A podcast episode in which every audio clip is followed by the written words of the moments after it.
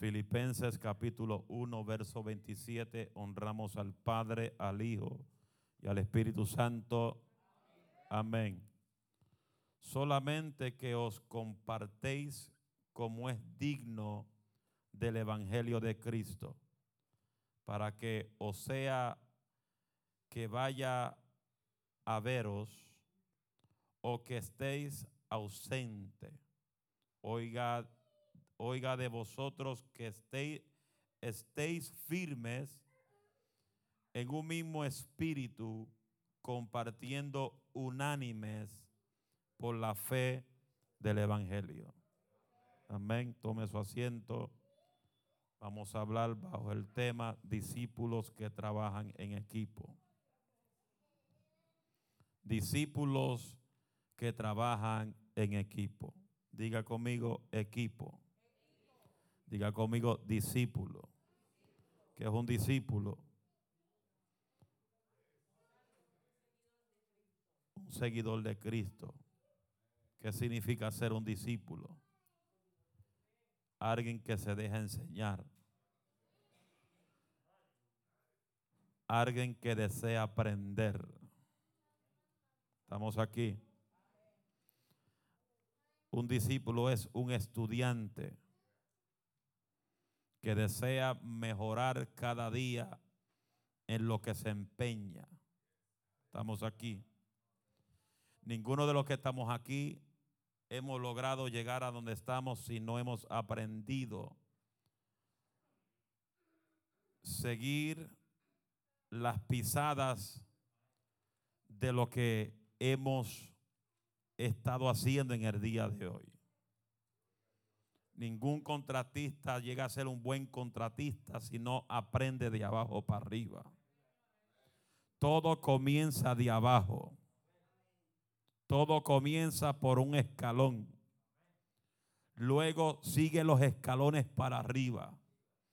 Dependiendo cuánto tú te llena de interés para llegar a ejercer el propósito que tú estableciste para tu vida, hablando terrenalmente, tú vas a llegar al destino que tú quieres llegar si te lo propones.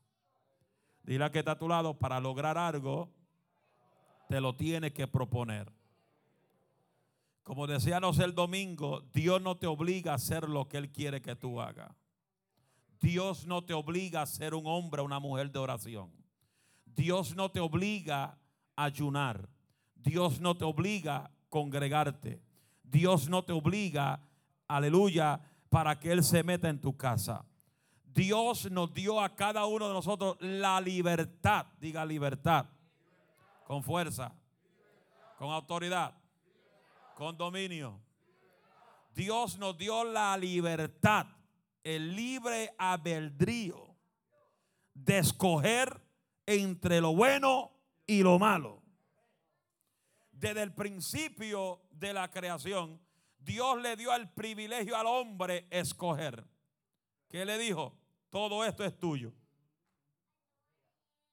Todo este vuelto es tuyo. Right? Pero ¿qué le dijo después?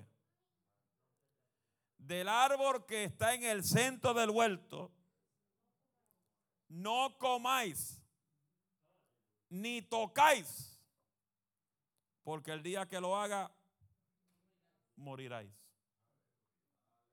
Normalito. Cuando yo era pequeño, yo pensaba que Jehová lo iba a matar. Pero no.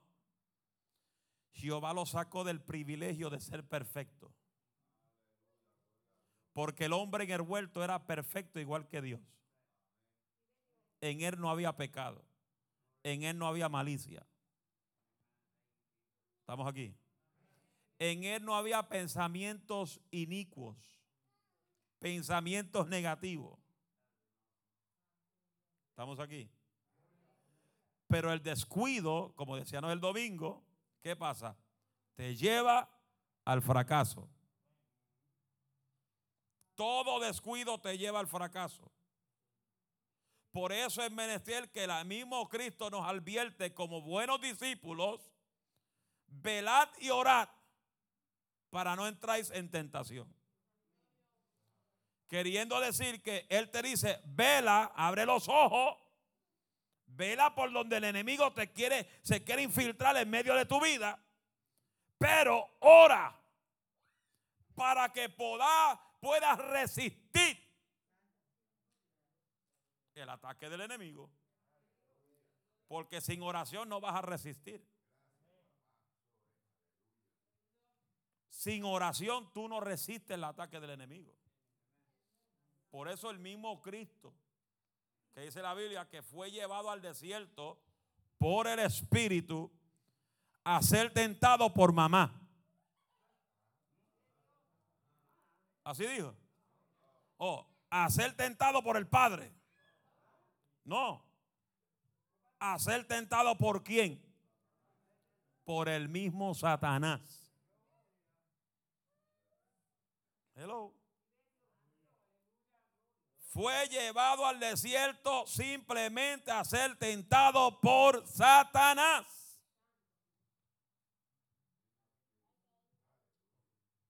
¿Y qué dijo el diablo?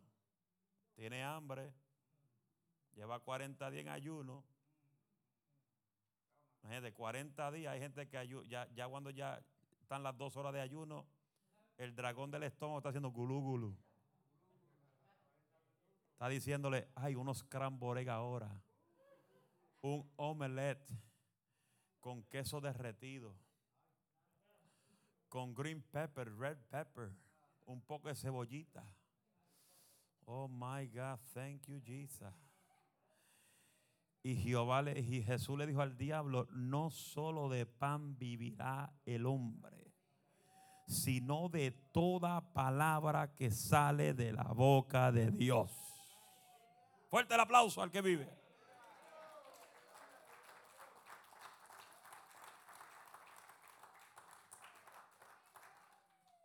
Por eso es muy importante caminar firme. Y los verdaderos discípulos aprenden y obedecen los protocolos y los propósitos que Dios tiene para cada uno de ustedes. Porque el discípulo no hace lo que le da la gana. El discípulo hace lo que él aprende. Se fueron. Repito, el discípulo no hace lo que le da la gana. El discípulo hace, hace lo que aprende. Cuando usted no hacía lo que le enseñaban en la escuela y usted se comportaba mal, ¿qué pasaba? ¿Qué mamá le hacía a usted? Cogotazo. Y antes los padres daban duro. Eso era con correa, con chancleta, con gancho. ¿Y con qué?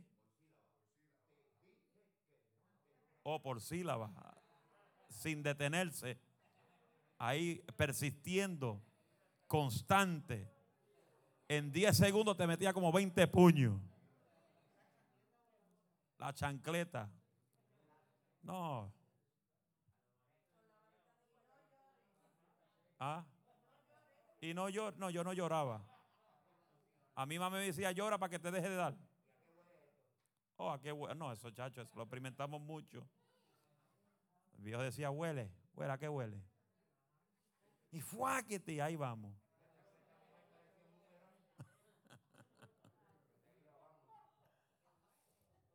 que cuando tú te comportabas mal, tú sabías que algo te venía. Antes las escuelas, no sé si aquí yo, yo no, lo, no me acuerdo si aquí lo hacían, pero creo que en Puerto Rico lo hacían. Que los maestros tenían una regla. Y si eran de esos que les gustan jalar, jalar para acá, o sea, los que jalan para acá y los que jalan para allá, y lo agarraban, paquete Sí, en la iglesia a veces hay gente que tiene la mano media rara, que se llevan las Biblias que no son de ellos. Un hermano deja una Biblia en la iglesia y al otro día se desaparece. Eso no es aquí, eso es en Filadelfia. Alaba lo que vive. ¿Estamos aquí? ¿Qué sucede? Dios, Jesús nunca, diga nunca, nunca envió a sus discípulos solo. Lo envió de dos en dos. Lo envió en equipo. Porque solo podemos hacer poco. Juntos podemos hacer mucho. Solo somos fuertes. Juntos somos más fuertes. La palabra de Dios nos muestra la importancia de no trabajar solo. Es decir, la importancia de estar integrados juntos con otros discípulos para trabajar para el reino de Dios. Eclesiastés capítulo 9, verso, perdón, Eclesiastés capítulo 4, verso 9 y 10 dice, mejor son dos que uno, porque tiene mejor paga de su trabajo. Hoy hay 10. Porque si cayere el uno, levanta a su compañero. Pero hay del solo que cuando cayere no habrá segundo que lo levante. Y sí podemos decir que hay gente que dice que usan este texto dice, andarán dos juntos si no estuvieran de acuerdo. Porque yo le digo una cosa, yo no ando con gente que no están de acuerdo a la visión. Yo no ando con gente que critican la visión. Yo no ando con gente que hablen mal de su hermano. Se fueron. Esto no es aquí, eso en Filadelfia. Yo no permito que nadie pise mi casa para hablar mal de nadie. Se fueron. El que lo permite, permite al diablo en su casa. El que permite que se le hable de un hermano, permite al diablo en su oído, permite al diablo en su vida, permite al diablo en su habitación, permite al diablo en su casa. Porque el Espíritu Santo no se presta para hablar mal de nadie, no importa los errores que tengan. Se fueron. Estamos aquí. Dile que está a tu lado, si esto no es contigo, no te preocupes. Si es contigo, preocúpate.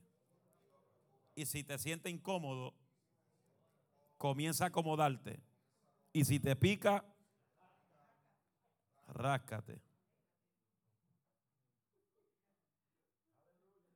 Marcos 3, versos 13 y 14 dice, después subió al monte y llamó así a los que él quiso y viene, vinieron a él. Y estableció a doce para que estuviesen con él y para enviarlos a predicar. Queriendo decir, si tú no estás preparado, no espere que yo te envíe. Hay gente que porque le dicen, tienes un llamado de Dios. Mire, yo he notado que los últimos dos años, y yo soy bien observador, que los que le han dado ministerio aquí en la iglesia es cuando más fríos se han puesto. Y es cuando más tú tienes que meterte con Dios. Porque te pueden depositar 20 mil profecías encima. La profecía no se cumple si tú no la pones en acción. La gente muchas veces dice, ay, Dios me habló. Y después que Dios te habló, ¿qué tú vas a hacer? Están esperando que Dios salga del trono y se pare el lado tuyo y te dice, oye, métete conmigo para que vea lo que voy a hacer. Porque hoy en día los creyentes de hoy, los llamados discípulos de hoy, quieren que Dios se pierda el trono y vaya donde ellos para que hagan las cosas. Dios jamás se va a pegar de su trono. Para eso Él te dio el manual, que es la divina y poderosa palabra de Dios. Para que tú entiendas lo que tú tienes que hacer como verdadero discípulo de Jesucristo. como yo con gente que dice, ah, a mí si Dios no me habla, yo no me muevo. Yo dije, pues quédate ahí que te vas a morir sentado. Se fueron. Voy a beber el agua que la presión está alta. Siento aquí que hay presiones altas aquí.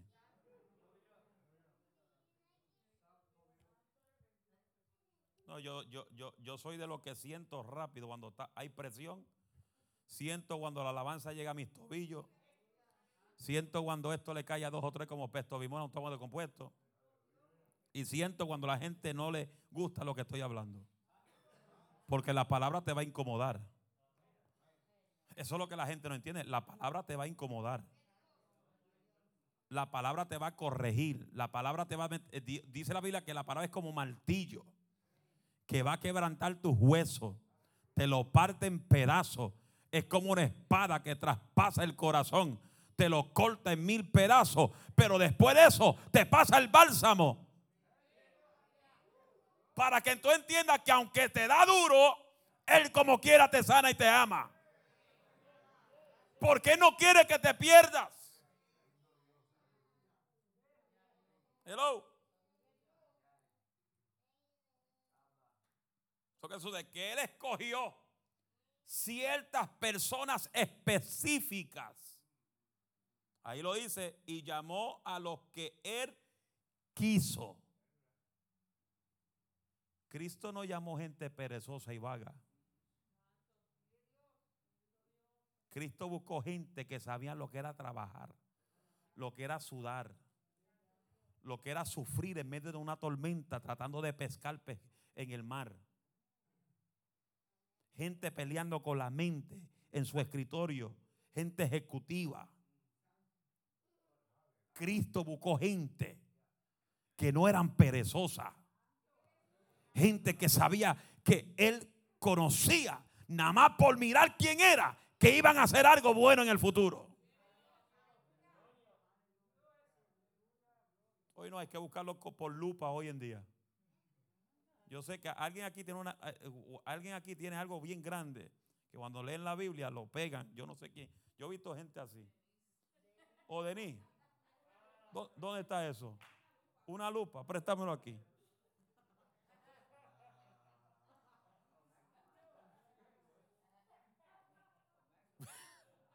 ¿Dónde estaba, dónde estaba Luis? Se escondiste.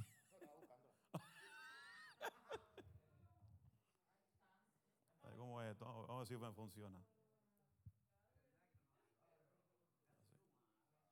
Ya, rayo. para Y la Biblia dice, hermano. Normalito. Esto está bueno para pregar, mira. Yo uso esto en el internet y dice, el pastor está ciego. No, no, no. Y hay que buscarlo con lupa a la gente.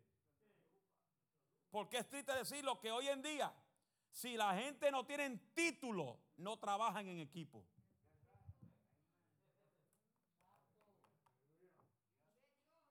Yo no te veo.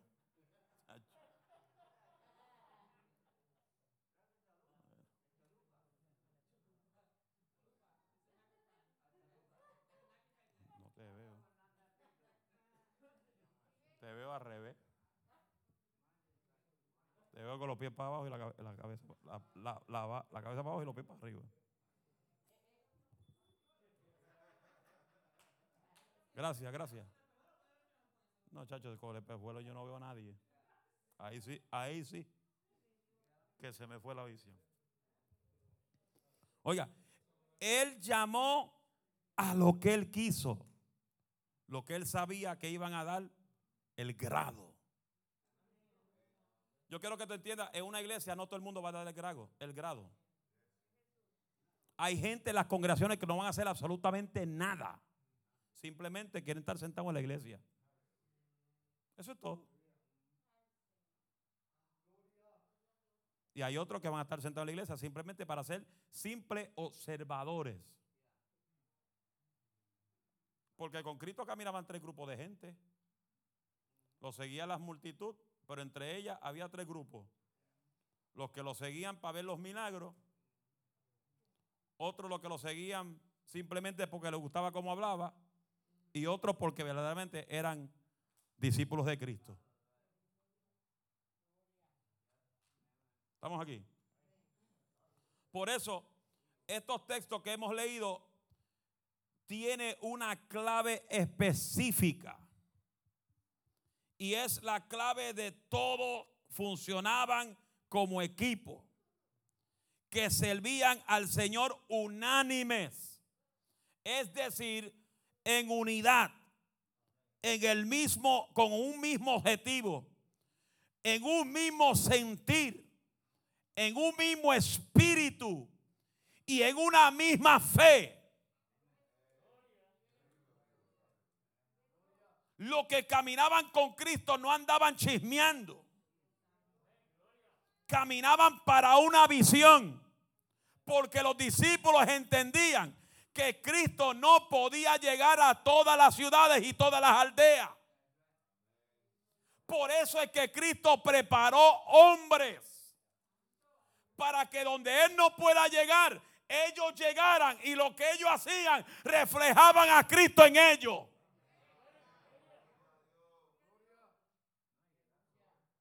Hello. Por eso es importante que cuando a ti te miren, la unción está aquí, hasta las bocinas sienten. Vean el reflejo no tuyo, sino del Dios que tú sirves.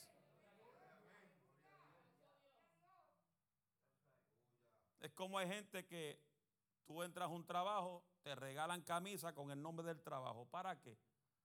Para que tú andes por el barrio promoviendo la compañía TAR. No voy a nombrar ninguna porque a mí, a mí ninguna me pagan.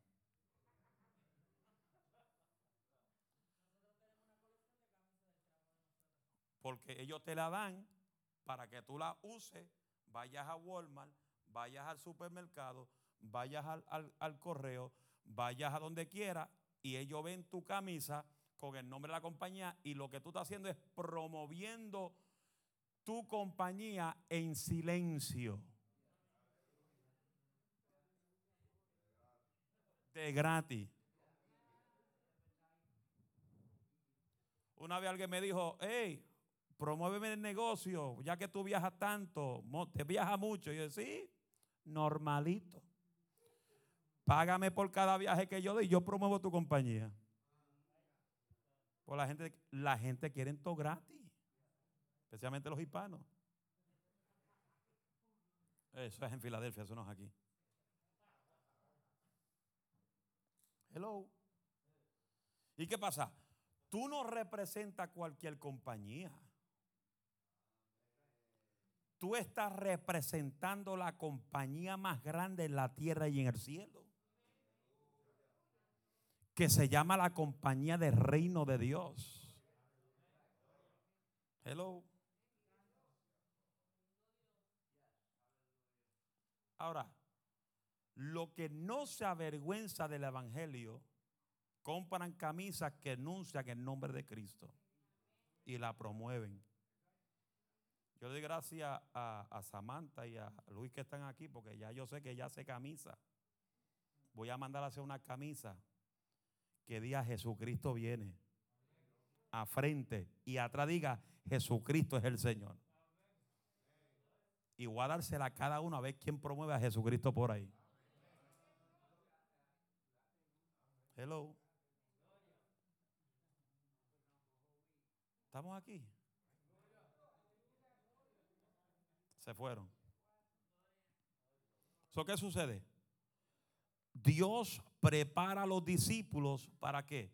Para que piensen como Él, hablen como Él, caminen unidos como Él, con el mismo objetivo, con el mismo sentir, con la misma fe y con el mismo espíritu. Ninguna iglesia que no funciona en equipo no llega donde Dios quiere llevarla. ¿Quiere saber algo? Diga qué. Muchas veces nosotros mismos detenemos el propósito de Dios. Muchas veces nosotros detenemos aún las expansiones que Dios quiere entregar a la iglesia. ¿Sabe por qué? Diga por qué. Dígalo otra vez. Dígalo otra vez. Porque la mayoría no están conectados. Y Dios no es un Dios loco que va a empujar la iglesia a otro lugar más grande con un mortgage cuando la mitad no están de acuerdo.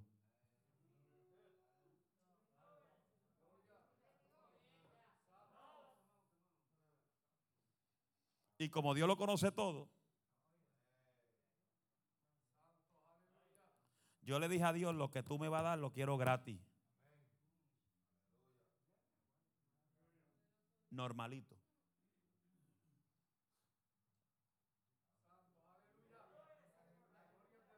Se fueron. En todo equipo de trabajo tiene que ver esfuerzo. Tiene que ver gente motivadora. Hay veces hay gente que no motivan a nadie. Hay gente que aún en los asientos se están quejando. Están murmurando. Si ellos supieran, si la gente supieran que tú murmurar y hablar mal de la visión en la misma iglesia, tú estás buscando que Dios te mate a frente de todo el mundo.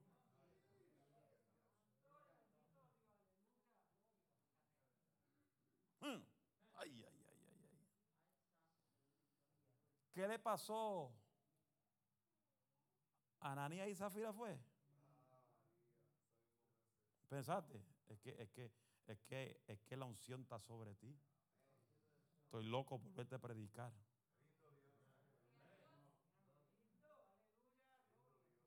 Porque vas a impactar a mucha gente. Y hay otros por ahí que estoy loco verlo predicar porque van a impactar mucha gente con el testimonio. Pero Dios lo está moldeando. Y se tienen que dejar moldear. Hay gente que se tienen que dejar moldear. Porque Dios te tienes que mordear. Hello.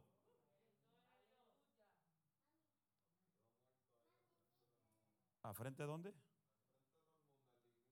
En la misma iglesia. Los liquidó al Espíritu Santo.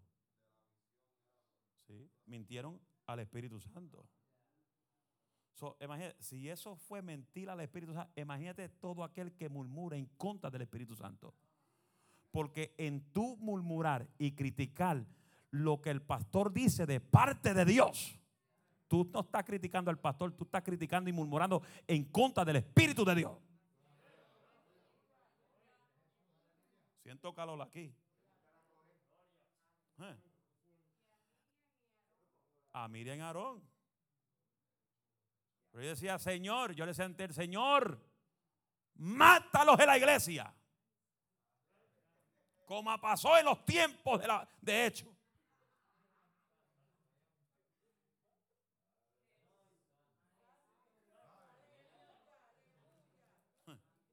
Como Jehová, como Elías dijo, Jehová, mándale fuego a estos baales. Usted no sabe, usted no sabe cuánto usted corre peligro cuando tú murmuras en contra del Espíritu Santo. Porque usted puede criticarme a mí, criticar el mensaje. Usted me está criticando a mí, I don't care. Pero hablar en contra del mensaje que viene de parte del Espíritu Santo. A mí tú no me estás criticando. Tú estás criticando la presencia del Espíritu. El que tenga oído, oiga lo que el Espíritu Santo dice. ¿Y qué pasa? A veces hay enfermedades que llegan a tu vida. No es de Dios, no, es, que Dios los trae, es que tú mismo lo llamas. Por tu actitudes con Dios. Hello. Dile que está a tu lado, ten cuidado en hablar en contra del Espíritu. Mire, el Espíritu Santo Manso mi El Espíritu Santo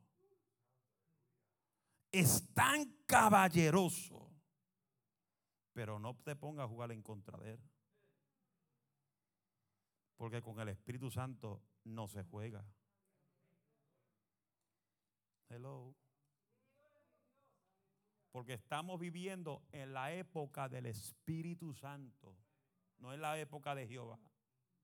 No es la época de Jesús. Estamos en la época del Espíritu Santo. Que Jesús se fue al trono de la gracia, se sentó a la diestra del Padre y envió su consolador, el Espíritu Santo, que mora en vosotros todo el tiempo. Y cuando el Espíritu Santo va a hablarte a ti, no va a decir así dice Jehová o así dice Jesús. Dice, así dice el Espíritu Santo. Pero ten cuidado, porque es triste que alguien muera durante un culto murmurando un mensaje. Hoy te digo una cosa, el que murmura un mensaje y se muere se lo lleva el diablo. Y hay gente que quieren que el diablo se lo lleve porque siguen, siguen murmurando, siguen criticando. Sí, hay que tener misericordia. Dios tiene misericordia. Hello. ¿Estamos aquí? Voy a seguir porque eso fue un exceso. Y los exes que Dios me da son peligrosos. Sí, son bien peligrosos. Una vez una persona me dice, no abre la boca tanto, Moisés, porque todo lo que tú dices se cumple. Porque la palabra de un profeta tiene mucho poder. Oyes. Oh, Dile que está todo lado, ten cuidado con el pastor ahora.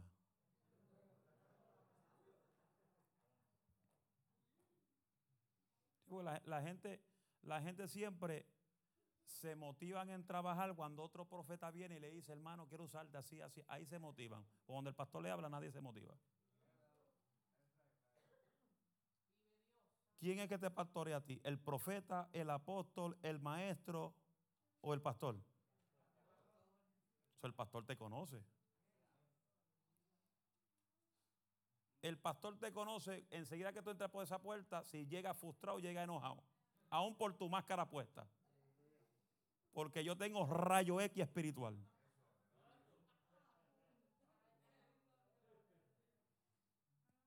Y hay cosas que Dios me muestra no para decírtelo a ti, sino para que yo ponerme a orar. Porque hay cosas que Dios te muestra no para que tú abras la boca, sino para que ores por ellos. Hello. Porque hay algo que tú puedes decirle a alguien, porque Dios te lo reveló, para que ore, no para que se lo diga. Y si tú se lo dices, lo destruye. Hello. Por eso José, cuando contó los sueños, los hermanos querían matarlo. Eh, con esto yo me quedo. Este no va a ser, este no va a ser el jefe mío. Yo soy difícil para soñar. Yo para soñar algo tiene que ser que Dios me quiere revelar algo.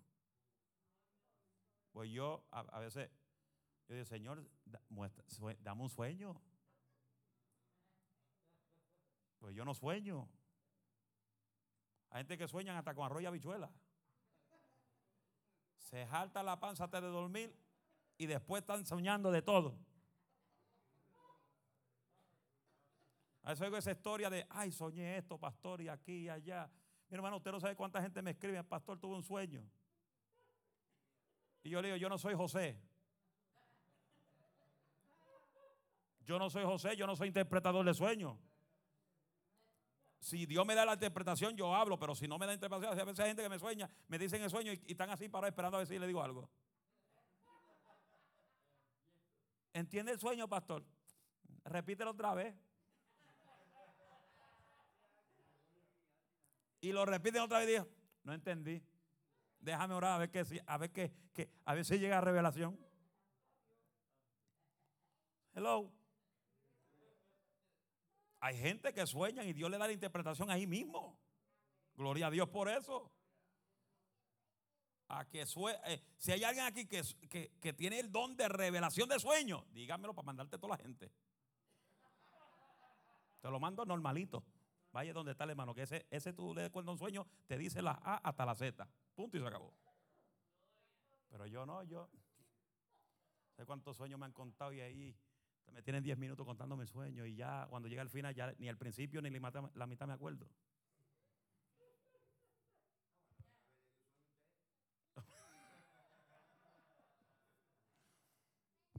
Porque lamentablemente yo cuando predico tengo que escribir los, versículos con todo aquí en el iPad. Mela. ¿Ah? Oh, no, sí.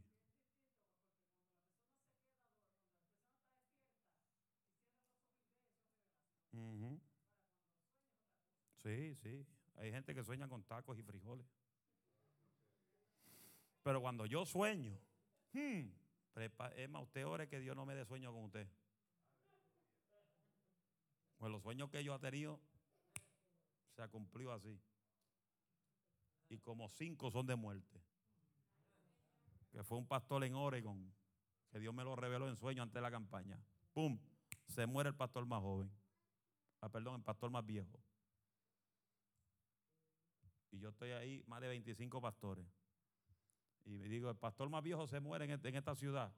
No estaba en la campaña, pero Dios me lo dijo. Se muere. Chacho, eso me cogieron dos semanas criticándome. Son falsos profetas. Pero la cosa es que cuando Dios me revela, doy días y tiempo. Es como pasó en Washington, D.C. Una iglesia que fui a predicar.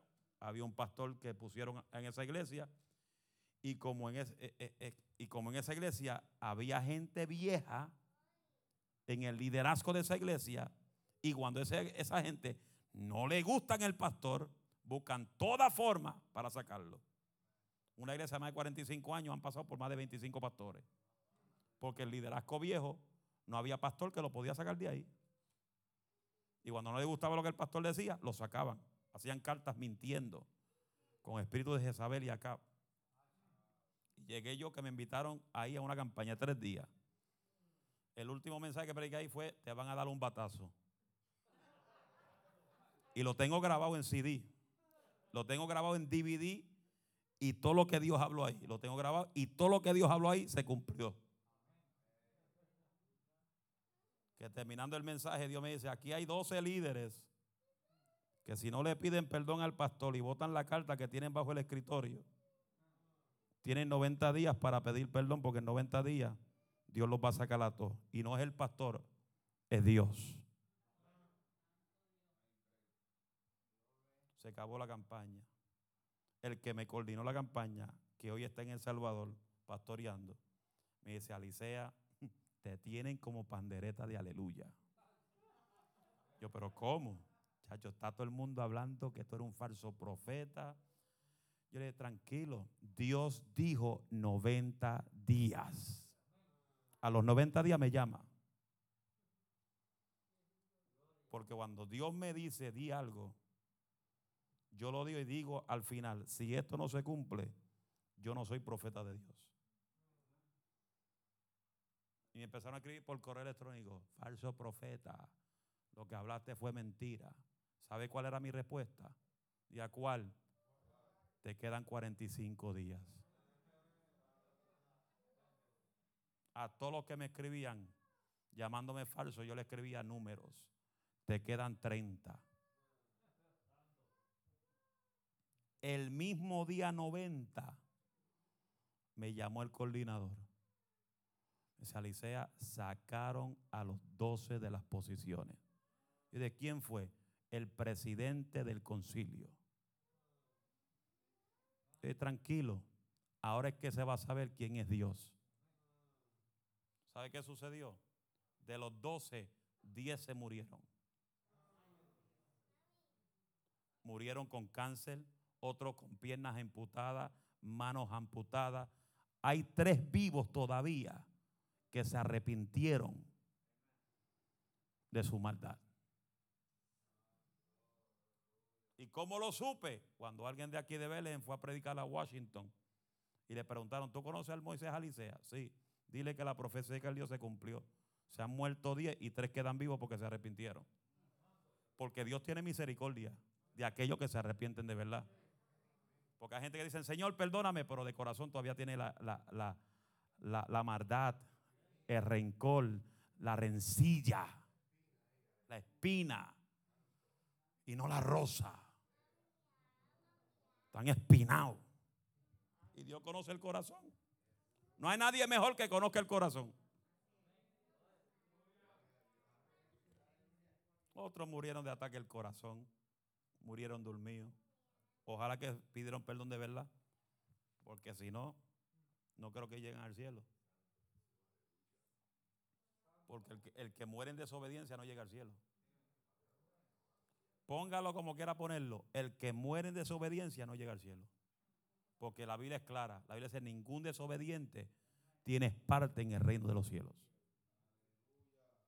Se fueron. Romanos 13, 1 dice, sometió a todas las autoridades superior. Porque no hay autoridad sino de parte de Dios. Las que hay por Dios han estado establecidas.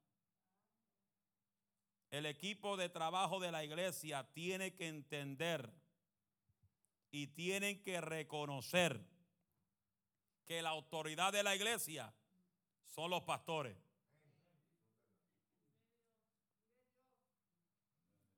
Hello. Y someterse a la visión que Dios le ha dado a esos pastores. Hebreos 13, 17, ¿qué dice? Obedeced a vuestros pastores, sujetaos a ellos, porque ellos velan por vosotros, por vuestras armas, como quien ha de dar cuenta para que lo hagan con alegría y no quejándose. Porque esto no es, no os es provecho.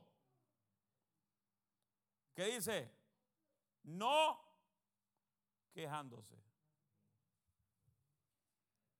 Usted sabe, si usted se queja al lado de un hermano nuevo, tú afectas la vida espiritual de ese hermano nuevo. Por eso yo le digo a los hermanos nuevos, no se peguen con gente chismosa. No se peguen con gente que hable mal de otro. ¿Sabe por qué? Diga por qué. Porque ese espíritu se te pega. Repréndalo. Si alguien va a hablarle a usted de un hermano, diga, Señor te reprenda, Satanás.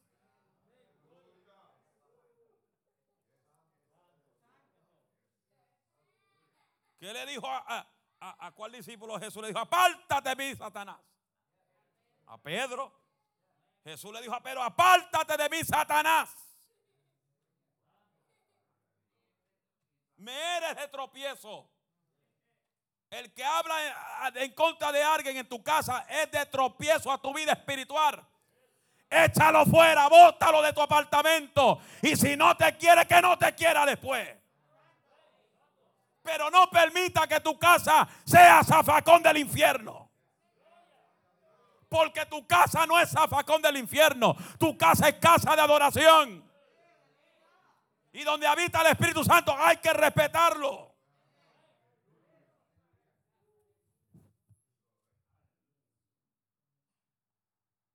Eh, yo soy, Daniel viene a hablarme algo de Miguel. Señor, te reprenda. Apártate de mí, Satanás.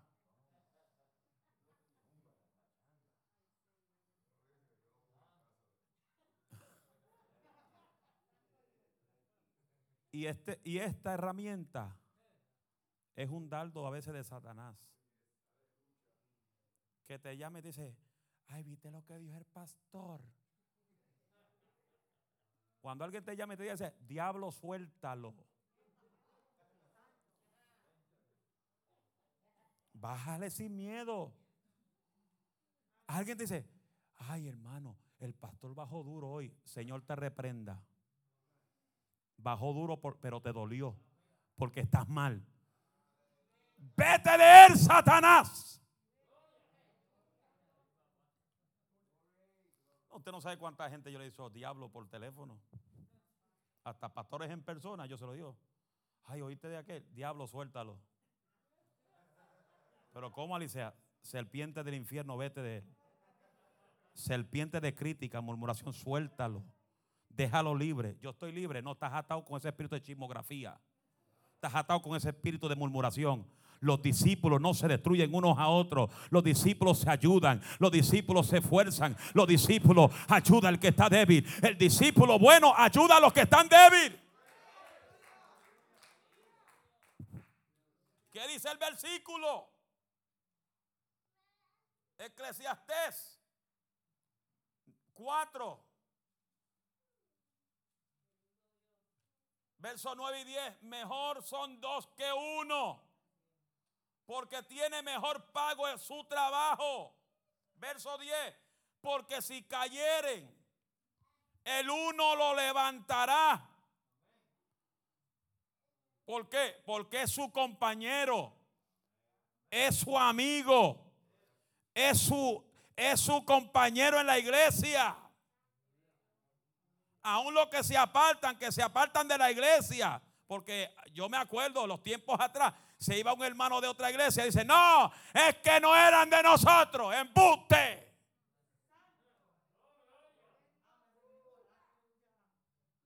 Hello. Por algo se fueron. Pero rápido le echan el texto. No, es que Dios lo sacó porque no eran de nosotros. Investigue por qué se fue. Porque hay gente que se han ido de la iglesia por el chisme de dos o tres. Ay, ay, ay. Hay otros que se han ido por ese, ese demonio de celo. Los verdaderos discípulos no tienen una mente sucia. Ay, Dios mío.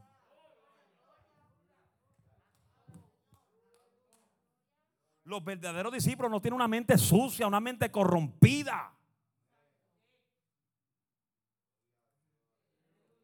Los verdaderos discípulos respetan a la mujer ajena. Los verdaderos discípulos respetan al hombre ajeno.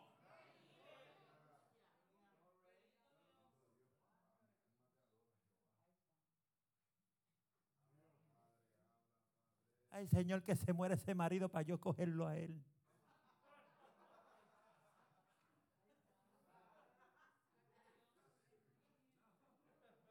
Sienten una mente corrompida. Hay gente que saluda a los hermanos, pero le soban la mano. Yo me acuerdo una vez que hace tiempo, hace años, mi hermana Debbie, le vino un hermano que era de aquí y le hizo algo. Esa muchacha echó la mano para atrás y ¡fuaqueti! Le metió una galleta. Y vino del pastor, pastor, tu hija me dio una galleta. ¿Por qué? Por esto, esto, esto. Me parece darle otra. Y cuando vino el, gigante ese que venía por aquí, que cuando caía el fuego le gustaba cogerle las nalgas a las hermanas. Sí. Hermano, no se crea que todo el mundo viene a hablar lengua a la iglesia. Por eso es que los ungieres, los diáconos, los líderes tienen que estar con los ojos abiertos. Que si se meten un sinvergüenza, dígamelo para yo echarle fuera a los demonios. O se van a la buena o se van con una galleta, pero se van.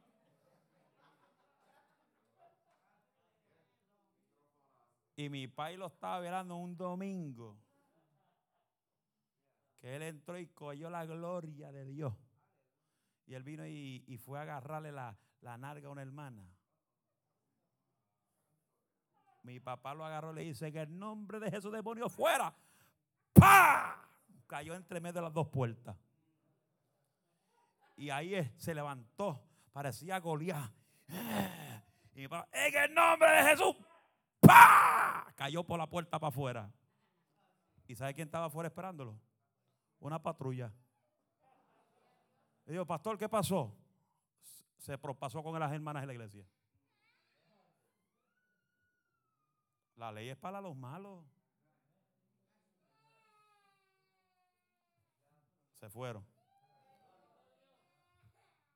Los discípulos tienen una mente limpia, pura.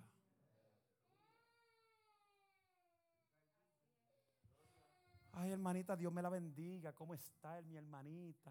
Ay. Ay, hermana, pero qué suave está tu mano.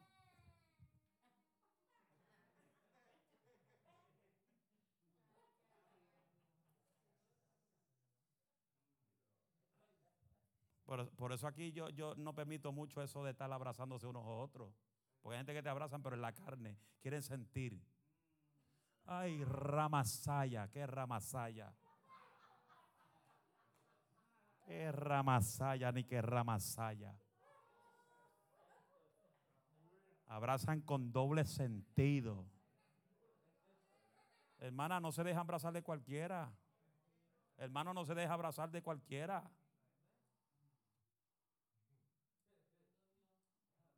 Ay, siento una unción de abrazo. Mm. Babastomia.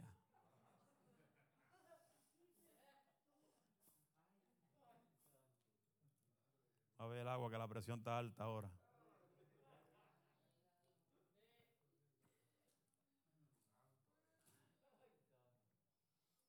¿Estamos aquí? Los verdaderos discípulos aprenden lo que es respeto. Griten respeto. ¿Qué es respeto? Dígame alguien rápido. Suéltese. Respetar legra. ¿Alguien más? ¿Qué es respeto? ¿Qué significa respeto para usted? Respetar unos a otros.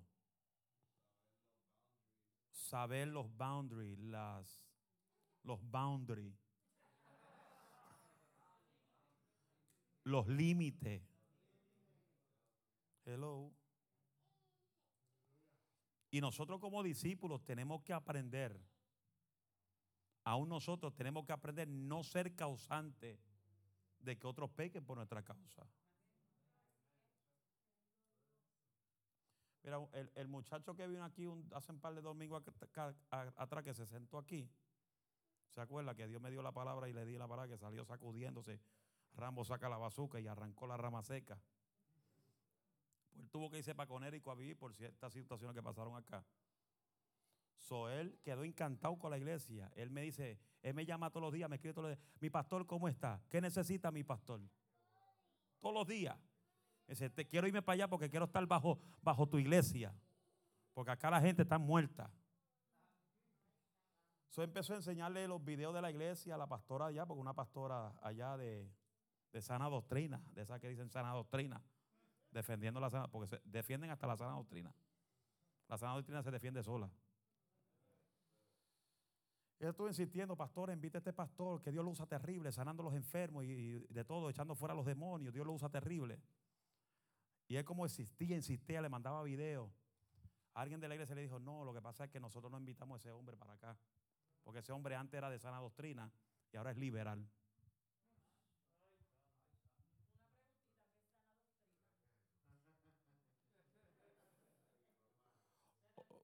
La sana doctrina es la doctrina de Cristo, que es el amor, predicarle el amor, la fe, eh, la salvación.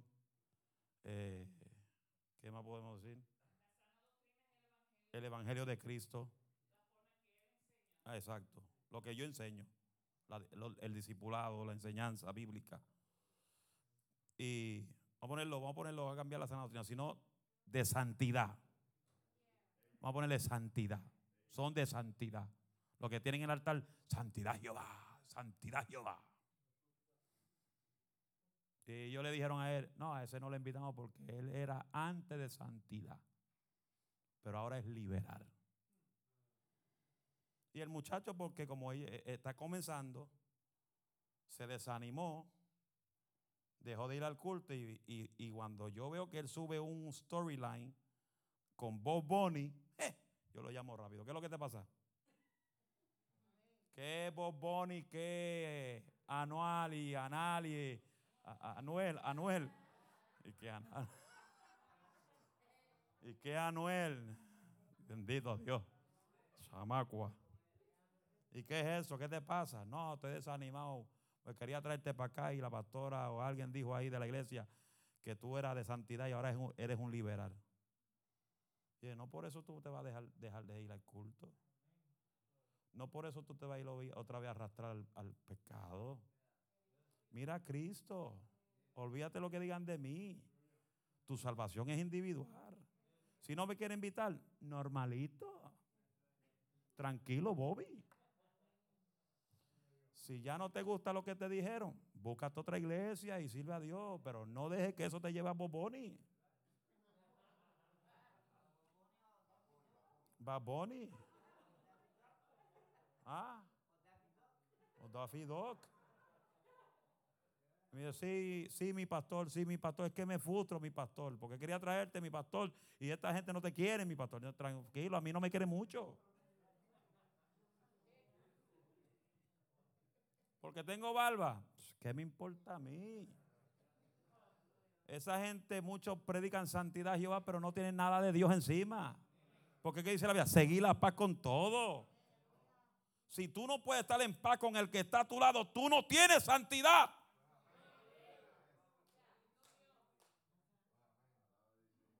Nada más tener algo en el corazón en contra de alguien, no caminas en santidad. Santidad no es vestimenta, santidad no es barba. Santidad es separación del pecado y la maldad. Eso es todo. Lo demás le toca al Espíritu Santo. Yo un día de esto voy a hacer un video y, y, vele que lo voy a hacer, porque yo soy atrevido. Voy a hacer un día un video en Facebook Live con mitad barba y mitad pelado. Ya lo estoy preparando. Y cuidado si no lo hago un domingo, un culto en vivo.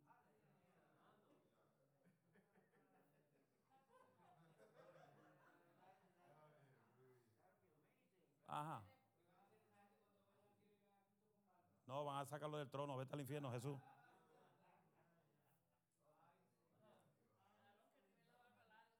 Aarón que tenía la barba que le corría el aceite, el aceite por la barba de Aarón.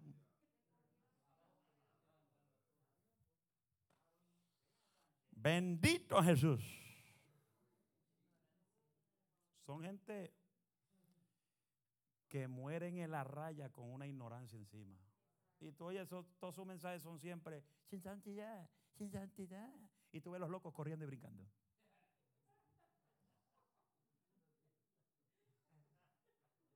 yo me acuerdo cuando yo comencé a predicar, yo miraba a alguien como Luis en un culto, balbú así. Yo por ahí hay uno que se va a ir al infierno con todo y barba. Yo tuve que aprender a la mala. A mí me cogió un pastor en California y me cogió un palo de batería. Después que me vació un pote así de aceite encima. Es un sub nuevo que tenía que le costó un pastor en Virginia que me lo compró por 450 dólares. Y de ese día lo dejé en el hotel porque se dañó. Enchumbado de aceite. Y ese pastor cogió un, cogió un palo de batería. Y ese palo de batería me ponía el palo así.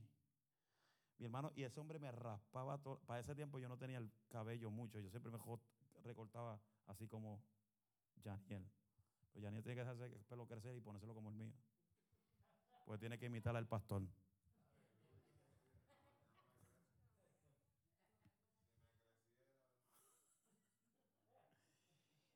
y yo sentía ese palo que me hacía así, de atrás para adelante. Y, yo sentía eso en el cráneo. Y Dios mío, qué abuso. Y él ahí tuvo 10 minutos raspándome la cabeza haciendo así. Y ese aceite haciendo así. Y yo, y tú sabes que el aceite se te mete en el ojo. Eso quema. Y yo estaba así, me quité hasta los, los anteojos y hacía, reprendo al diablo, reprendo el demonio. Ay, Dios mío. Y eso seguía fuáquiti. Y fuáquiti. Yo dije, Padre. Y después otros hermanos trataban de limpiarme, pero era tanto lo que me bajaba. Parecía una fuente de agua viva. Y mientras me raspaba así, ¡guau! yo sentía que que a mí me jalaba hasta, hasta el cerebro para afuera, hermano. De tan duro que me pasaba el palo de la batería. ¿Ah?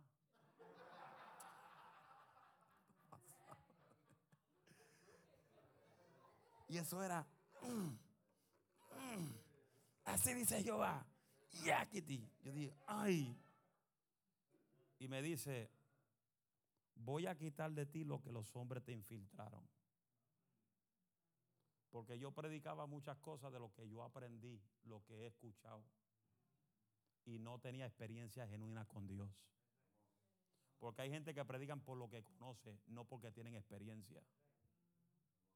Y yo necesitaba tener una experiencia con Él después de casi 10 años predicando. Y ese domingo Dios me la dio ahí. Y me dijo, voy a quitar de ti lo que los hombres te infiltraron. Llevas como 40 años como tuvo Moisés en el desierto dando la misma vuelta. Predicando el mismo mensaje, que sin santidad nadie verá a Jehová. No te estoy diciendo que no lo predique, pero predica paz antes de santidad. Pero te voy a quitar la unción de Moisés y te voy a ponerle la unción de Josué, porque Dios te llamó a ser conquistador. Y yo soy difícil para caer al piso. A mí hay gente que han peleado para que yo me caiga. Tú los ves haciéndome así. Déjate llevar, déjate llevar. Y yo, y, y déjate llevar. Yo dije, yo paré uno una vez, brother. Casi me rompí el cuello. Yo dije, espérate. Y yo estaba, espérate. ¿Qué pasó, Alicia? ¿Tú tienes seguro médico? ¿Por qué? Porque si me rompe un disco me lo voy a tener que pagar. Tú no tienes que empujarme para yo caerme. Jesús no empujó a Adán para que se cayera. Si tienes seguro, rómpeme el disco que te voy a demandar. A frente de 300 personas. Pues yo no, soy, yo no tengo miedo de decirle a los profetas lo que tengo que decirle. Y ahí ese hombre ni me tocó. La última vez me hizo así. Recibe. Y caí patas arriba. Yo ni me acuerdo cuándo fue la hora que me caí. Pero cuando me paro de ese piso, eh, me paré caminando como en la nube. Y decía, wow, where am I? Y lo que veía una nube completa alrededor de mí. Y desde ese día, no es que cambie el mensaje, es que Dios comenzó a enseñarme a mí. Porque yo te garantizo algo. Si tú quieres aprender Biblia, tú te metes en ella y Dios comienza a enseñarte. ¿Y qué Dios va a hacer? Te va a dar la, revelación de lo que yo te estoy enseñando para que tenga tus propias experiencias. Y desde esa vez yo dejé de mandar gente al infierno. Porque yo, mandar gente al infierno era un bombito al pitcher. ¡Pah! te vas al infierno. Hasta que pude comprender que aún el mismo Cristo no vino a condenar, sino Cristo vino a salvar lo que se habían perdido. Y toda esta iglesia de santidad, de santidad, solo más que condenan a la gente. ¿Por qué tú crees que no me invitan? La otra vez prediqué en Allentown en una iglesia de, que estaban inaugurando y eso fue por misericordia. Porque yo fui que ayudé a los pastores a tratar de comprarle el templo. Pero si no fuera por eso, yo no predicaba ahí. Y cuando vi los cocorocos, pastores de, de concilio ahí, ay, yo dije, Dios mío, aquí están los cocorocos. Aquí están los cocorocos, los que se creen los grandes. Y cuando yo comienzo a predicar, que ellos estaban bien contentos. Usted los vio, los que estaban ahí los vieron. Era, ay, amén, eso es así, dale Alicia, dale con todo. Hacían así, eso es. Y de momento yo vengo, la razón por qué hay muchos que no hablan con los pastores, porque los pastores no tienen confidencialidad. Y cuando le cuentan las cosas, lo hablan desde los púlpitos tirando indirectas todos los que estaban detrás de mí hicieron, mm". ya no me miraban, ya no decían, amén, eso es así. Ni la cabeza hacía así, no, ya.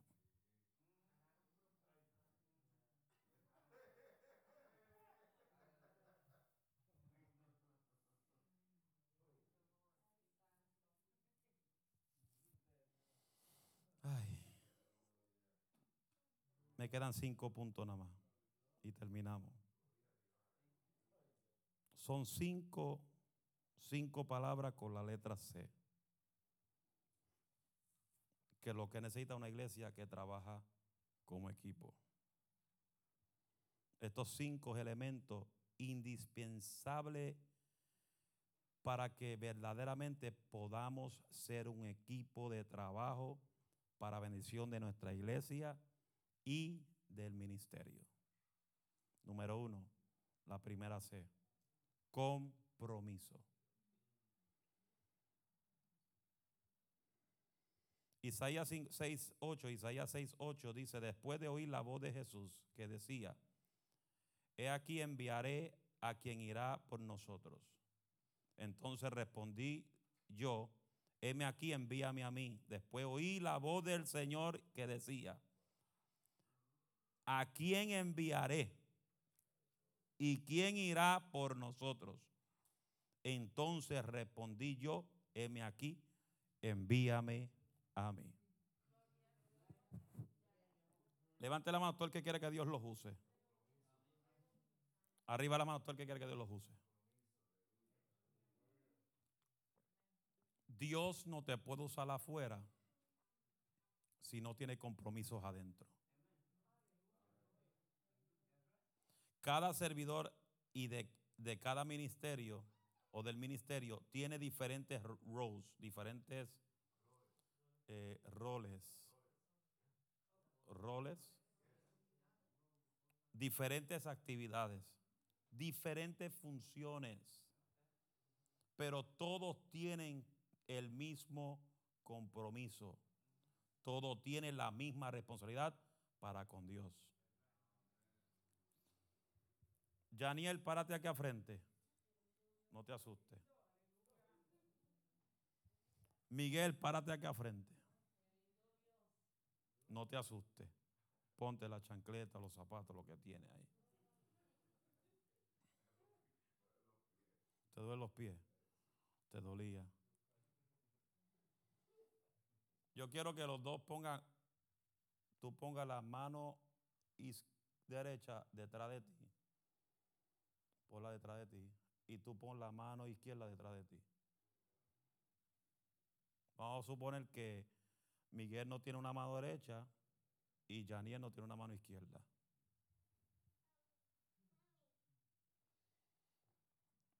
Si ellos le faltan una mano, se le hace difícil el trabajo. So, si, vamos a suponer que los dos se peguen juntos y Janiel levanta la mano derecha y Miguel levanta la mano izquierda. So, hay dos manos ahí. los dos pueden trabajar usando las manos. ¿Me están entendiendo? So, ¿Qué sucede? La iglesia de Cristo es un cuerpo. Cristo es la cabeza de la iglesia. Luego de Cristo, ¿quién es? El pastor. Y la iglesia viene a ser el cuello para abajo. Siéntese. ¿So qué sucede? Un cuerpo sin una mano funciona bien. Un cuerpo sin una, sin una pierna funciona bien. Es difícil. Ejemplo es cuando yo veo a mi padre. Cuando yo lo veo a él, como él era activo. Que a él nadie lo paraba de ir a predicar el Evangelio. Y verlo en estos días que él casi no puede hacer nada. Porque le falta una pierna. Pero hizo mucho en casi 50 años. ¿Estamos aquí? Pero la iglesia sin una mano se queda débil.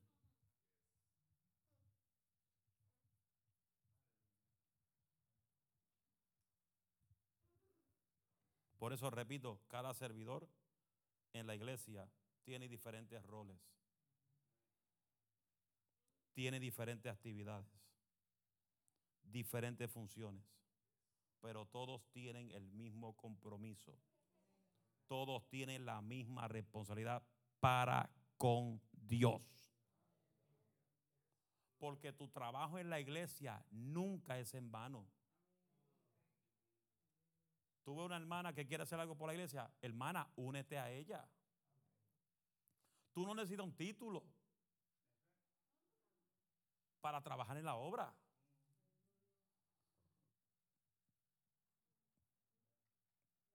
Las cortinas, el blind, los blinds. Yo no compré eso. La iglesia no lo compró. Lo compraron gente de la iglesia. ¿Quiénes fueron? Miguel y Adelina. Ellos lo sintieron. ¿Qué voy a decir? No, hermanita, deje las azulitas que llevan 10 años ahí y esas se ven bien.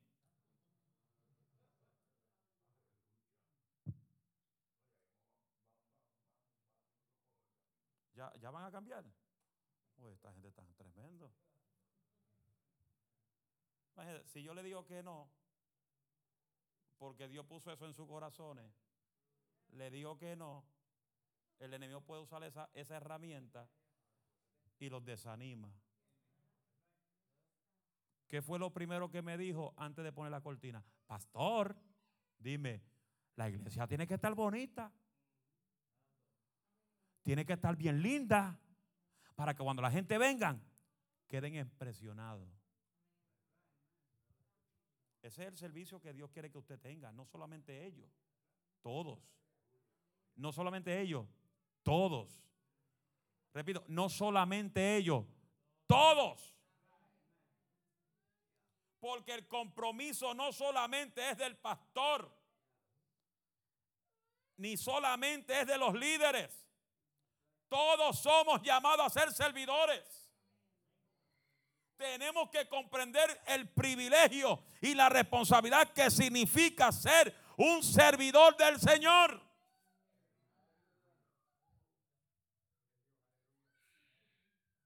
¿Cuántos son servidores? No levante la mano si usted no hace nada. Porque después miente. Ser un equipo significa que todos están dispuestos y disponible para servir al Señor. Pues tenemos que servir al Señor no solamente requiere de tener una buena intención, porque hay gente que solo tienen buenas intenciones, pero no tienen acción. Y Dios no requiere, Dios no quiere gente que simplemente tengan buenas intenciones. Dios quiere gente que entiendan lo que es accionar por la obra. Y comprender que como equipo la responsabilidad es compartida. La responsabilidad es de todos. Hello. ¿Cómo suponer? Estamos creciendo, la iglesia está creciendo. Y hay gente nueva que van creciendo. Hay otros que ya en estos días van a ser miembros nuevos de la iglesia. A, a, a todo eh, esa palabra, a todo, que puedan participar, puedan cantar, puedan hacer de todo. Otro nivel.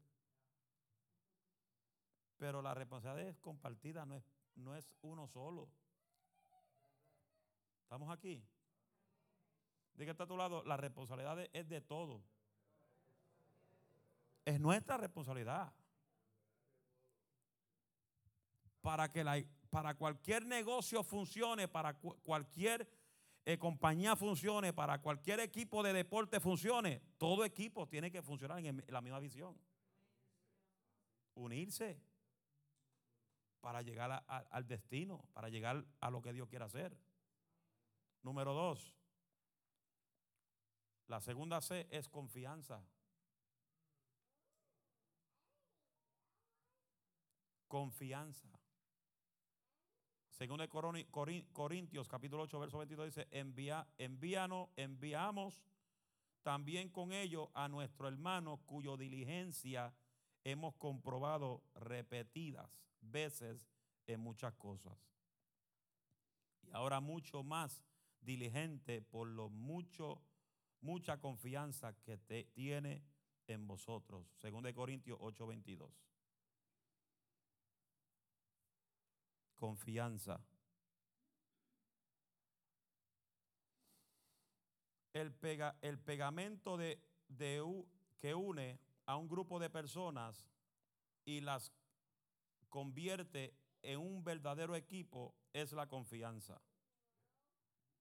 Esa confianza se desarrolla en base de la relación que tengamos como hermanos y hermanas en la fe.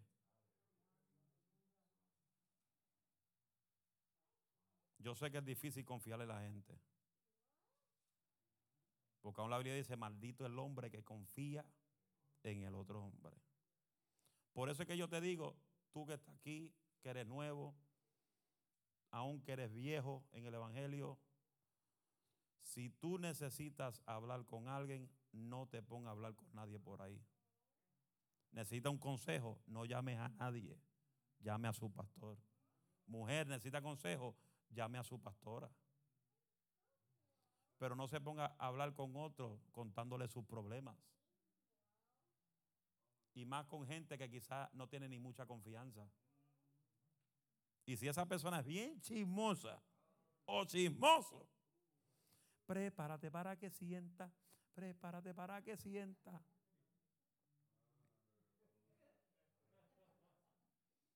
Porque yo le, yo le advierto a la gente, si tú buscas consejo fuera del pastorado y te confunden y después que tú le cuentas otras cosas privadas a otras personas y tu nombre corre por ahí, a mí no me digas nada. Esa fue su responsabilidad. Porque yo sé lo que lo que es confidencialidad. Hay cosas que yo sé que ni mi esposa sabe y hay cosas que le han contado a mi esposa que yo ni sé. Y a veces trato de sacárselo a ver qué me dice. Pero dime, mi amor, tranquila, tú sabes que yo soy una tumba. ¿Ah? Cuéntame, suelta, suelta la palabra, suéltala, profetízame. Cuando le dicen a ella que es confidencial, esa se lo lleva a la tumba. Y mira, yo puedo, Señor, revélame lo que le dijo la señora, revélame. Me quedo con las ganas. Porque cuando tú le confías algo a una persona confidencial, confidencial, tú estás confiando en esa persona que esa persona va a ponerse un zipper en la boca. Pero si tú te vas por ahí a confesarle la cosa a otra gente y después la cosa que tú le dijiste, corre por Nueva York, corre New Jersey, corre, corre Allentown, y cuando llega al otro lado del, del puente, es totalmente diferente lo que tú contaste. Porque lo que tú dices que corre al final es otra cosa que tú jamás has dicho. Porque así es el chismoso.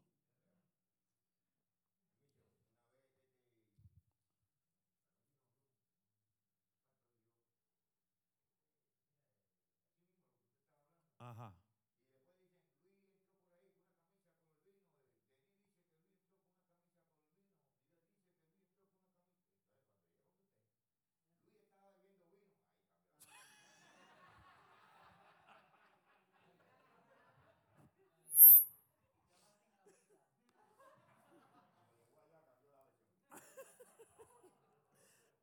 Oye, Luis saca unas cosas tremendas. Aleluya. Se distorsiona eso mismo. La gente distorsiona las cosas. Por eso es que su consejero es su pastor. El pastor es que conoce su vida. Hello. ¿Tienes problemas en la casa, en la familia? No se divulgue con nadie. El menos que usted debe de hablar de su problema es con familia que no le sirven a Dios. Porque tú, le vas a, tú vas a ir a la mamá que no le sirve a Dios y dice, tengo un problema con el marido. ¿Qué va a decir la mamá? Pues suéltale y búscate otro.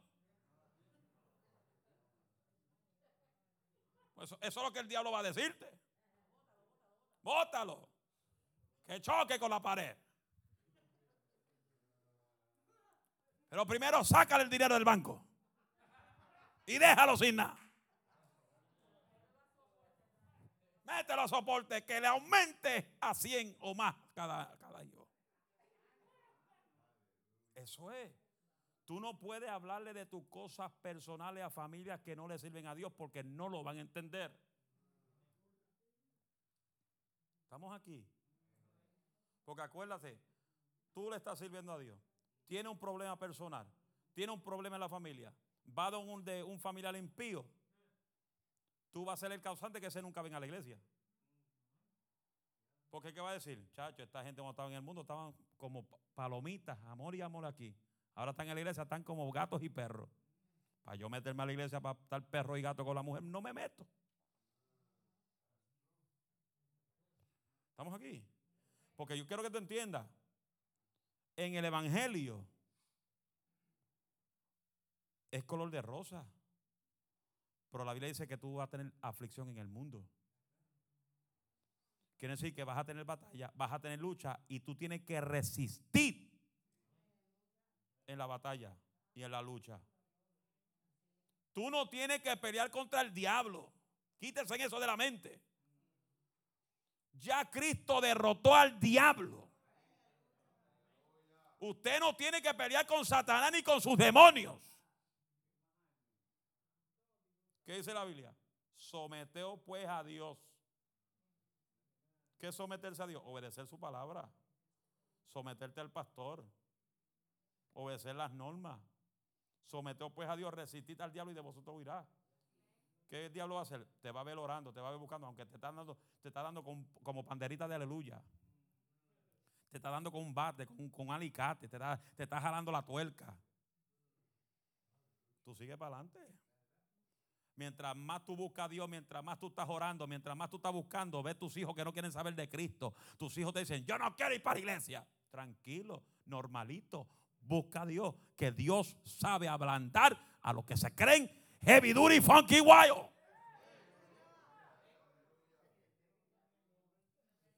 Pero nosotros como iglesia tenemos como discípulos trabajar como equipo para alcanzar lo más allá que viene para el 2022.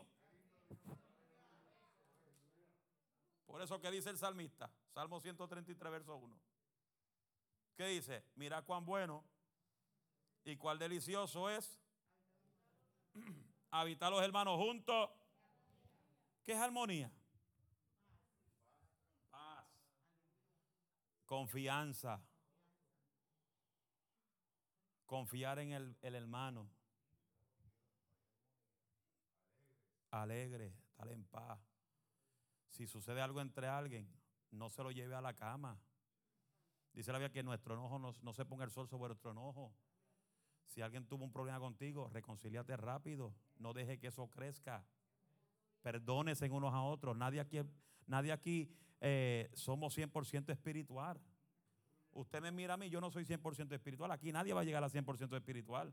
El único 100% aquí se llama Cristo, que es el único perfecto, que nunca en él nunca hubo pecado en él. Aquí nadie será. El que se diga, no, yo soy 100% espiritual. Embuste. Ya mintió. De 100 bajó a 20.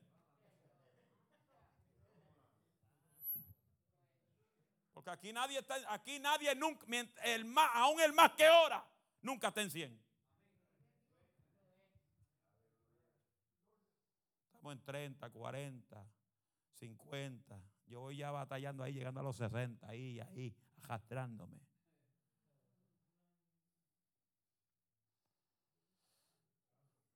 Para desarrollar confianza necesitamos ser humildes. Para no sentirnos superior a nuestros hermanos en Cristo. Para desarrollar confianza tenemos que ser maduros para poder relacionarnos con personas diferentes a nosotros. Para desarrollar confianza tenemos que ser amables para poder desarrollar lazos de amistad con los prójimos. Hello, eso es confianza. Confianza no es creerte la gran Coca-Cola en el desierto. Confianza es mientras más Dios te use, más tú te humillas, más te arrastra al piso. Hello. Mira, yo te digo, lo, lo, único que yo tengo, lo único que yo digo me falta ver a mí en lo que es milagro es un día ir a un funeral y treparme encima del muerto a ver si resucita.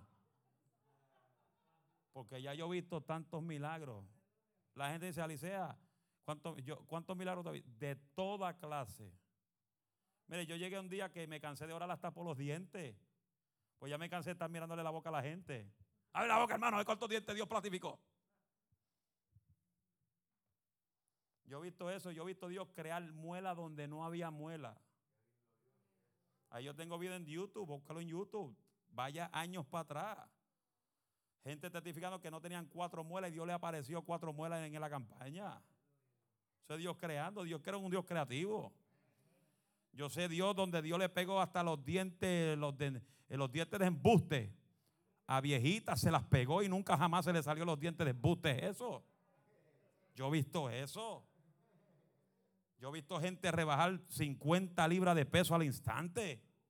Yo lo he visto. Yo he visto a Dios moverse de una forma sobrenatural. Por eso lo que digo, me falta un día, un día me voy a levantar un ayuno, me voy a ver loco, voy para el cementerio, vamos a ver si me voy a un funeral. Ahí a Boico, Boico, déjame entrar.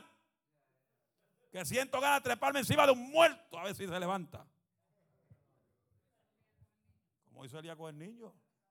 Yo lo único que sé que si se levanta yo salgo corriendo bajo la unción.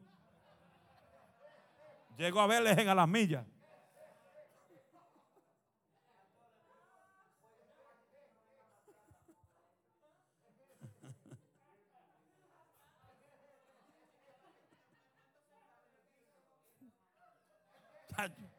Se levanta que el nombre de Jesús. Y cuando siento eso moviendo, me voy. Ah, ya se levantó, me voy.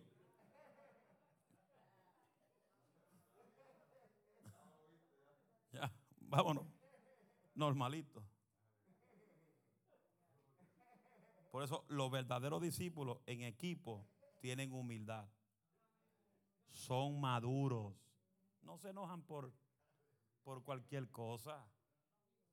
A veces hay gente que se enojan por cualquier cosa y dejan de ir a la iglesia por una semana. Dios no tiene la culpa. No se la desquite con Dios porque nadie, va, nadie, nadie le va a ganar a Dios. Y a veces por cualquier cosita, ay, no voy, no voy, es más, no voy al culto de la semana, es más, no voy a diezmar para que el pastor se frustra. Yo no me frustro. Si usted supiera, yo jamás me frustro por dinero. 20 años estuve viajando sin trabajar trabajo secular y Dios me ha sostenido. Que la viví un poco duro, heavy, duro y funky wow, que sufrimos un poco. Pero Dios nunca me falló. Dios siempre ha estado al tiempo. Dios siempre llega a tiempo. Que pagamos par de biles tarde. Sí, lo hice. Pero Dios nunca llegó a tarde. Yo nunca me acosté a dormir sin un galón de leche. Hello.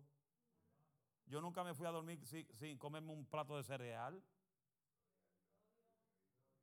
Dios me enseñó a comer. Yo no soy carnívoro que si se va la carne, yo me. Hay gente que si se le va la carne y se acaba la carne, se mueren porque son carnívoros, no pueden comer nada si no es con carne. Yo puedo comerte normalito un arroz con salchicha sin carne, un arroz con habichuela sin carne, arroz con andules sin carne, una lasaña sin carne.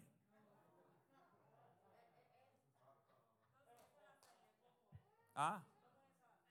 Con corn beef.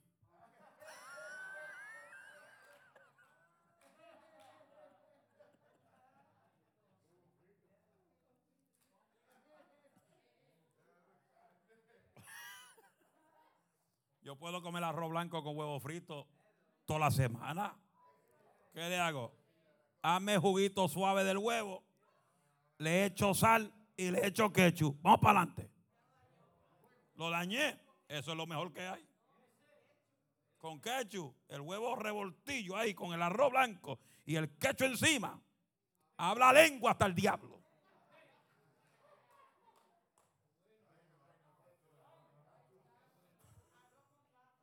¿Arroz con qué? Con gafas.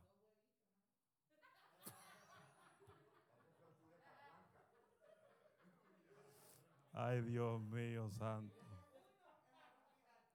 Sin uno es arroz pirata. Eh, voy a tener que escribir un mensaje sobre eso. Grite conmigo, ser humilde, ser maduro y ser amable. Eso trae a ti confianza. Cuando tú tienes confianza con los hermanos de la iglesia, tú no tienes una mentalidad corrompida. Estamos aquí. Humildes, maduros y amables. Número tres. Ya voy a pasarle rápido para terminar. Número tres es comunicación efectiva. Efesios 6, 21 al 22. Comunicación efectiva. ¿Ah?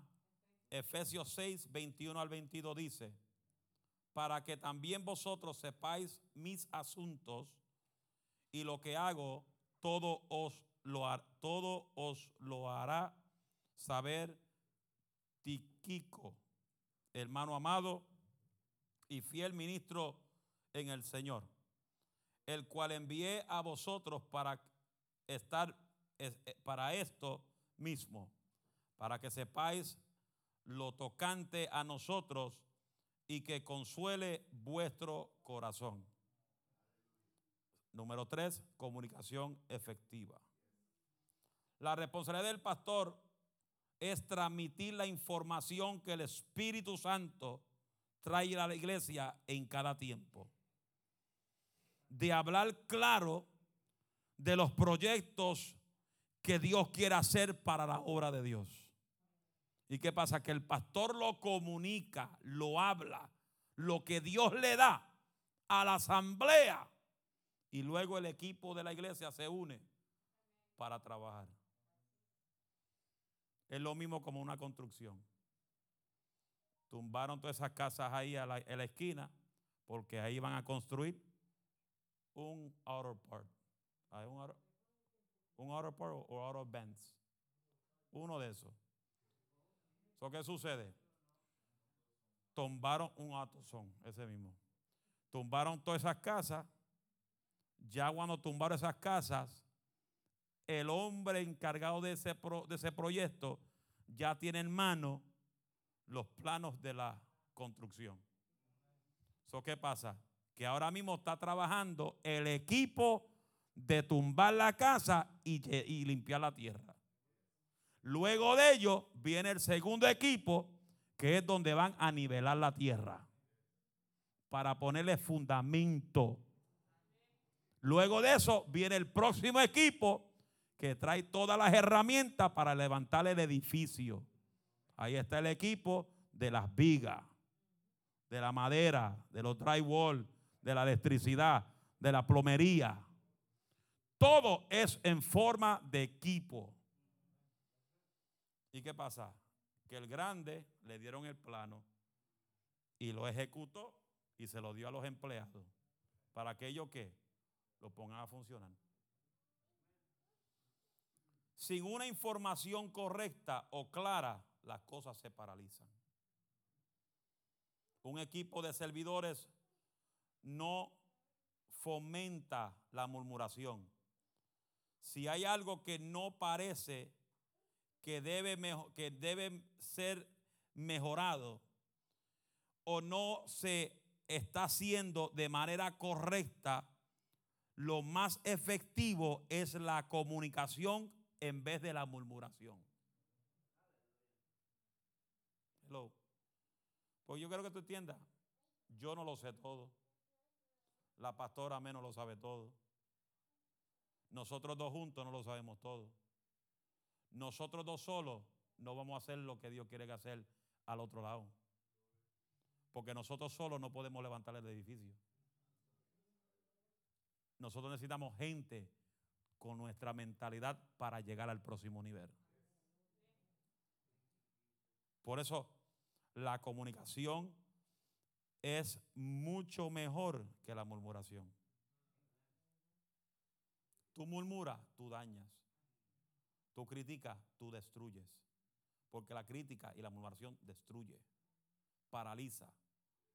La murmuración, la crítica, trae división en medio del pueblo. Porque hay gente que saben murmurar y saben criticar con una buena labia, una buena labia que convence a los débiles en la fe. Ahí es donde, ahí es donde se puede hasta moverse el espíritu de división. Donde la dice que donde hay división no hay crecimiento, no hay prosperidad. Por eso es que aquí yo le doy duro a los grupitos. Le doy duro al favoritismo. Porque todo eso trae división en la obra. Yo no quiero grupito ni favoritismo en la iglesia. Aquí todos somos iguales ante Dios. Aquí nadie es mejor que nadie. Número cuatro. Qué triste que se lo perdieron mucho. Se lo perdieron los domingueros. No, nadie. Por eso yo no, yo no transmito esto en vivo. Porque esto, esto, esto los martes, esto es para que toda la iglesia esté aquí. Desde el más pequeño hasta el más viejo. Porque hay algunos que no están aquí, yo no sé tampoco, porque no me han dicho nada. Número cuatro. La cuarta C es la cooperación. Cooperación. Romanos 12, versos 4 y 5. Ya voy terminando. Romanos 12, versos 4 y 5. La cuarta C es la cooperación y falta una más y terminamos. Dice así, porque de la manera que es un cuerpo, tenemos muchos miembros, pero no todos los miembros están en la misma función. Mm. Tus manos no pueden, no pueden hacer lo que tus pies hacen. Mira, yo, yo veo una historia de un muchacho moreno que me impacta la vida de él. Un muchacho moreno que lo conseguí hace poquito, hace como dos o tres días en Facebook, que él ganó el, eh, un premio en el Guinness Book of World, World Record. Y él es un moreno que nació sin piernas, sin cadera. Él tiene esta parte nada más de aquí para arriba. De aquí para arriba. Y yo, y yo comencé a, a indagar y en buscar la información de él, cómo ese muchacho pudo haber ganado un premio en el Guinness Book of World Record. Y cuando yo comienzo a ver la historia de él desde niño hasta, hasta donde está ahora, el premio que él ganó en ese libro, usted conoce el libro de Guinness World Record. Ese libro, el premio que él ganó es el hombre más rápido que corre con sus manos.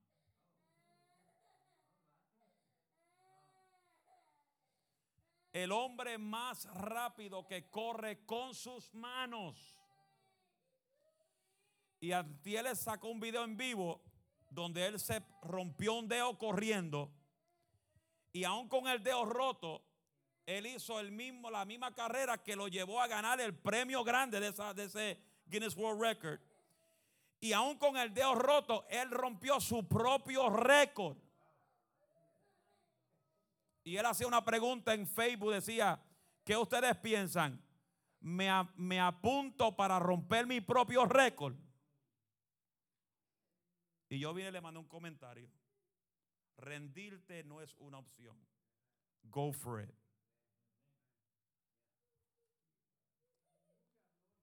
Él hace ejercicio con sus dos manos en el treadmill. ¿Tú sabes lo que es treadmill? Levanta pesa. Sí. Hace lo de la bicicleta, pero es con las manos, a las millas. Voy a buscarle un video de, un poco de, las cosas de él y se lo voy a enviar al chat de la iglesia. Los hermanos que no están en el chat de la iglesia, que ya mismo los añado, pues yo primero observo primero quién meto ahí. Pues si hay gente mediatada, yo no los meto. No se preocupe que aquí no hay nadie atado. Y voy a mandarle un clip nada más para que usted vea. Hermano, él hace hasta MMA. ¿Usted sabe lo que es MMA?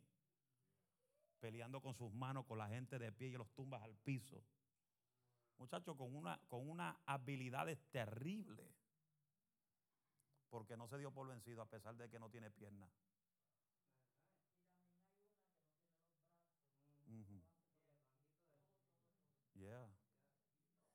Y yo me impacté porque él rompió el récord del que corre más rápido con las manos. Se lo voy a enviar un poquito por ahí. ¿Qué sucede? Así nosotros somos muchos, somos un cuerpo en Cristo y todo miembro, todos miembros los unos de los otros. Por eso tenemos que reconocer que todos lo somos, que todos, diga todos, somos necesarios. Todos los que estamos aquí somos necesarios en esta iglesia. No importa tu debilidad. Porque yo no veo tu debilidad. Yo te veo levantado aunque está caído. Porque aquí no hay nadie caído, aquí está todo el mundo de pies. Porque el que tiene el Espíritu Santo, aunque haya altas y bajas, estamos de pie por su misericordia y su amor. Y todos nosotros tenemos una función en esta iglesia. Si en aquella iglesia no te quisieron, si en aquella iglesia no te pusieron a trabajar, aquí yo quiero que tú trabajes. Aquí te quiero, aquí te voy a amar y aquí te voy a respaldar. Pero tenemos que entender que todos nosotros los necesitamos unos a otros. Todos necesitamos desarrollarnos en una función importante en la iglesia del Señor. Cada uno de nosotros tenemos diferentes dones, habilidades, talentos, cualidades. Nos completamos cada uno de nosotros para servir a nuestra congregación. Repito eso, cada uno de nosotros tenemos diferentes dones. No, Dios, no va a usar todo el mundo en revelación. Dios no va a usar a todo el mundo echando fuera demonios. Todo, cada uno de nosotros tenemos diferentes dones en función. Habilidades, talentos, cualidades que nos completa cada uno de nosotros para servir a nuestra congregación. Queriendo decir, oiga esto bien, y esto lo marqué aquí bien grande y en rojo, que aquí no queremos competencia. Porque no somos competencia no estamos cada uno tratando de sobresalir sobre el otro. Estamos tratando de alcanzar un objetivo en unidad. En común. Por eso la cooperación en la iglesia significa, si tú no puedes, yo te ayudo. Si te caes, te levanto. Si no sabes, te enseño. ¿Estamos aquí? Eso, eso va a ser un lema bien grande y ponerlo ahí. Si tú no puedes, yo te ayudo. Si te caes, te levanto. Y si no sabes, te enseño. Eso es tener las cosas en común. Compartir unos con otros. Aprender del otro. Quizá el otro tiene un poco más sabiduría. Y es un vaso útil para que otros aprendan. Porque si esto va, a ver, esto va a ser grande, Dios va a traer 500 personas, 800 personas, 1000 personas. ¿Usted se cree que yo y la pastora podemos solos? ¿Ah? si usted dice que no, ¿quién me va a ayudar? Porque yo puedo enseñar y disipular a otro, pero ya usted lleva 5 años, 2 años siendo discipulado y usted puede discipular a otro con la autoridad que yo le he dado. ¿Estamos aquí? Porque yo le voy a decir una cosa, aquí yo abrí una escuela bíblica donde se va a dar clases bíblicas aquí. Una universidad cristiana. ¿Y qué yo necesito? Maestros para que lo hagan. Pues imagínense, yo doy clase de predico, discipulado, predico, discipulado. Y después coger clases abajo, dar clase, me voy a sobrecargar. Y yo siempre he dicho, a mí, por la iglesia no me va a dar un ataque al corazón. A mí, por la iglesia, no me va a dar un derrame cerebral. Por eso es que yo camino normalito. A mí para yo tribularme se necesita, para que la sangre me suba para acá, se necesita. Pregúntele a mi mamá. Que mi mamá dice, este anda bien lento, este todo lo hace suavecito. Yo no me ahorro. Si usted quiere pasarme por el lado, pase, me corra. Yo sigo tranquilo. Como me pasó una vez en el aeropuerto, vino un chino ahí. Hey, move, walking fast, get out of the way. Y yo, tranquilo, Bobby, arranca. Yo sigo con mi pasito.